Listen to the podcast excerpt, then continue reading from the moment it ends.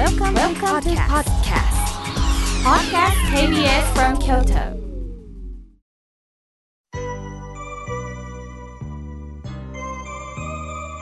さあここからはたくさんのメッセージをいただきましたので順に紹介させていただきますまずはじめにラジオネームオレンジの風さんお手紙をいただきましたありがとうございます妙慶さん毎週土曜日の8時心穏やかになれる時間をありがとうございます。先日ポストに KBS 京都さんからのハガキを見つけ公開録音に当選したと思ったもののつかの間落選のおはがきでした。とってもがっかりしたのですがふと落選のおはがきをわざわざ送ってくださったことに感心いたしました。抽選というのは当選された方のみに連絡があるというのが普通だと思っていたからです改めましてご連絡いただいたことに本当に感謝です今回の落選以外にも生きていると自分の願いや希望通り通らないことって本当にありますね。最近私はそういったことに対してこれはやめておいた方がいいですよというお知らせなんだ。いつか私にとって良い時にこの希望が叶う。今よりもその時の方が私にとって良いタイミングなのだと思えるようになりました。ところで妙慶さん、教えていただきたいことがあります。私は毎日お仏壇に向かっていろんなことを両親にお話しし、出かけるときは行ってくるね。お留守番頼みます。帰宅したらただいま、無事帰ってこられましたありがとうと話しかけています。しかし複雑になるのがお墓参りに行くときです。何と言えばいいのでしょうかとのことです。ああ、そうですね。まず、えー、オレンジの風さん、感動したのが、落選のおはがきをいただいたことに感謝と言ってくださり、そして落選もこれはいずれか何かいただいた時のタイミングだとおっしゃってくれた、こういう感覚になれたオレンジの風さん、素敵だなと思いました。そしていつもお念仏に向かってご両親に話しかけてるんですね。この時はね、もちろん、行ってきます。ただいま。と同時に、南無阿弥陀仏のお念仏を唱えてくださいね。そして、お墓に行った時にはね、何て言うかじゃなくって、ここに帰りましたって言えばいいと思います。なぜなら、亡き人はお浄土から仏様になられて、そして私たちにどうかどうかシャバの縁が尽きたら同じお浄土に帰っておいでっておっしゃってるので生きてる中でもお浄土を感じてほしいんです。そのためには帰りました南無阿弥陀仏と唱えていただけたらいいと思います。オレンジの風さん、私自身学びました。ありがとうございました。さあ、続いての方です。ゆたんぽまりさん、お手紙いただきました。毎週素敵な番組をありがとうございます。心が落ち着きます。弟が亡くなって1年が過ぎ、仕事を重ねてもう乗り越えたと思っているのに、ご近所の方から「お寂しいでしょう」と声をかけてもらうとまた涙が出ます。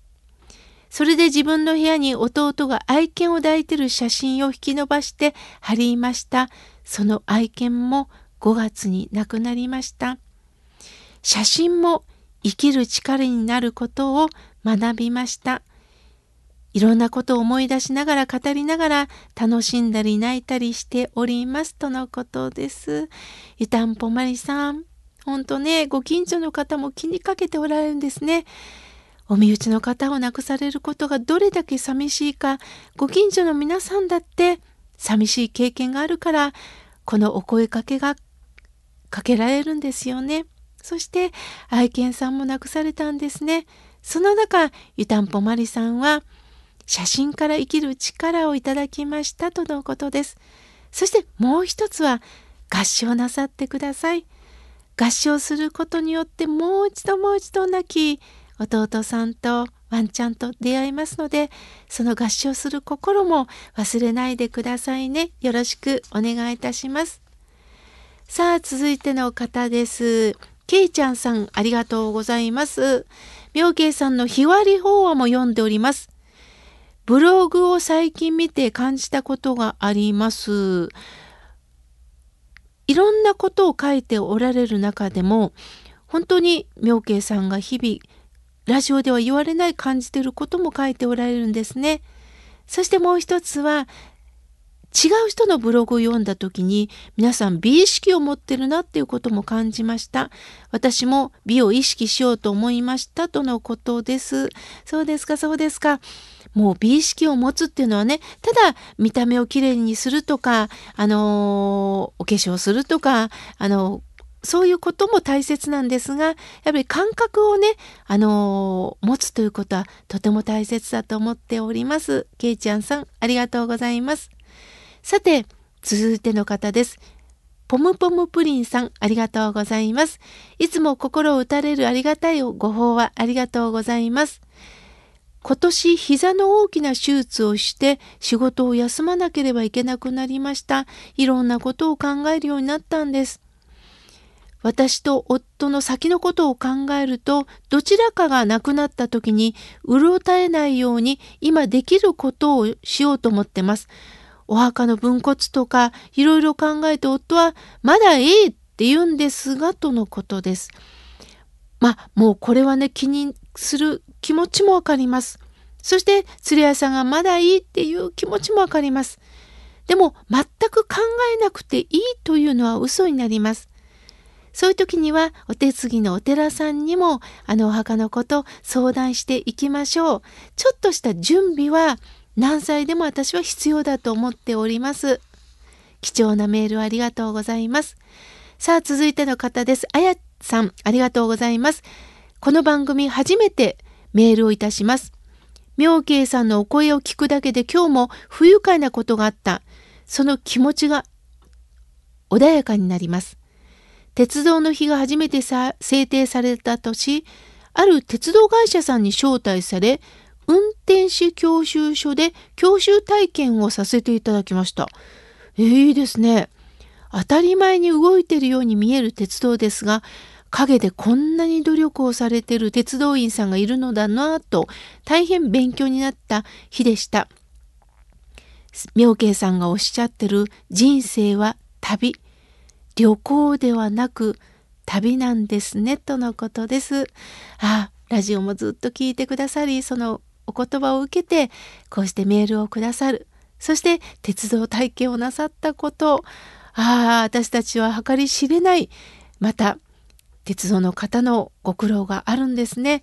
それを教えていただきましてありがとうございます。あやさん、これからもよろしくお願いいたします。続いての方です。ラジオネーム、感情ラインさん、ありがとうございます。妙慶さん、いつも優しいラジオを聞いております。妙慶さんに教えていただきたいんですが、浄土真宗って般若心経をあまり上げないと聞いたんですけど、どうしてですかとのことです。あ、貴重なご質問ありがとうございます。もちろん般若心経も尊いお経です。私たちは真宗門徒はあげないと拒否をしているわけではないんですね。それも尊いんですけども努力だけで救われるとなってしまうと努力できなかった人頑張れなかった人はどうしたらいいの？と願うのが浄土真宗の教えなんですね。だからどんな人もお念仏一つで救われるという仏説まああの漢無量寿経無量寿経阿弥陀経もいただくんですが親鸞上人が残してくださったお正信下もお正行もいただくようにしているということなんです。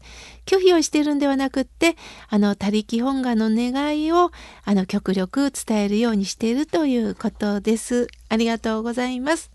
さあ続いての方です。パンダ大好きさんありがとうございます。妙慶さんなんと井村屋さんの栄養感チョコ羊羹が届きました。朝からの知らせに本当に喜んでおります。ありがとうございます。栄養感5年後にいただきますとのことで。そうですね。あの、備蓄、ね、あの、羊羹ですからね、もちろん5年間持つんですが、まあ、本当にお腹が空いた時とか、ちょっと、あの運動をする時とかちょっとあの遠くに出かけてご飯食べれないぞという時でもいいですのでねあの備蓄も大切ですしあの普段お腹空いた時にいただくこともおすすめします。私もあの玄関また自分のね寝室に置いてるんです。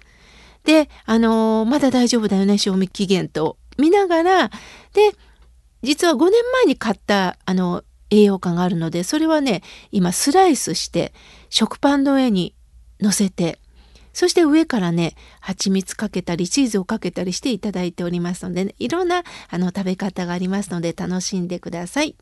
さあ続いての方です。花オクラさんありがとうございます。妙慶さん、スナッフの皆さんおはようございます。1週間で汚れた心のお掃除に拝聴させていただいております。先日の放送、この土地で生きるという内容の話、身につまされました。私は結婚を機に東京で暮らすことになり、もともと田舎志望だったために、早く東京から脱出したいとそればかり考えて、そして京都に越してきて3ヶ月なりました。今振り返るといろんな人と関わり、学ぶこともたくさんあったような気がいたしております。辛いことがあると環境のせいにして逃げ出したくなりますがその環境に置かれたことも何かのご縁だと受け入れることも難しいようですが大事なんですよねとのことです。花奥倉さん素敵なメールをありがとうございます。今私は人生に喜べるのはやはり辛いことがあったからなんです。そのためにも生まれたこの土地を起源にここから生きていく。ここからが出発なんだ。そして帰るとこもここなんだという気持ちでね花倉さん共に生きていきましょうね。さあ続いての方です。アキレックスさんありがとうございます。公開収録行きたかったです。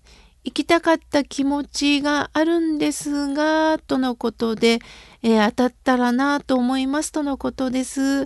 どうだったんでしょうかね。あの、結果がまだわからないんですが、あの、本当に今回はね、20人という限定の中で、あの、落ちましたというメールはね、個人的にもいただいたりしてたんですね。あの、みんなに当てたいな、でもまだまだ密になるしな、とスタッフともね、あの、考えながら、またいつか、あの、企画ができたらなと思っております。さあ、続いての方です。さなえさん、ありがとうございます。妙慶さん、日替わり法話を拝読しながら、どうか教えていただきたいと思いメールをしました。心が辛い時、体が辛い時、それを受け止めて生きるしかないんでしょうか？私は母を亡くし、そして夫が大病になって自分自身も本当にしんどいことがあり耐えていくことしかできないんでしょうかとのことです。そこでね分けましょう。治療方法をあの病院の先生とも考えていくなぜしんどいのか連れ合いさんの大病のこともありますよね。するとあの西洋医学そしてもう一つは東洋医学も私は大切だと思っております。私個人は鍼灸に行ったりお灸をしてるんですね。するとお灸のツボにはまることによってあの心身ともにすごくねあのこう何て言うんですか柔軟になっていく固まった体があの柔らかくなっていくような気がしておりますのでいろんな方法があると思いますので試してみてください。まだまだたくさんのメール、お手紙をいただいたんですが、次回紹介させていただきます。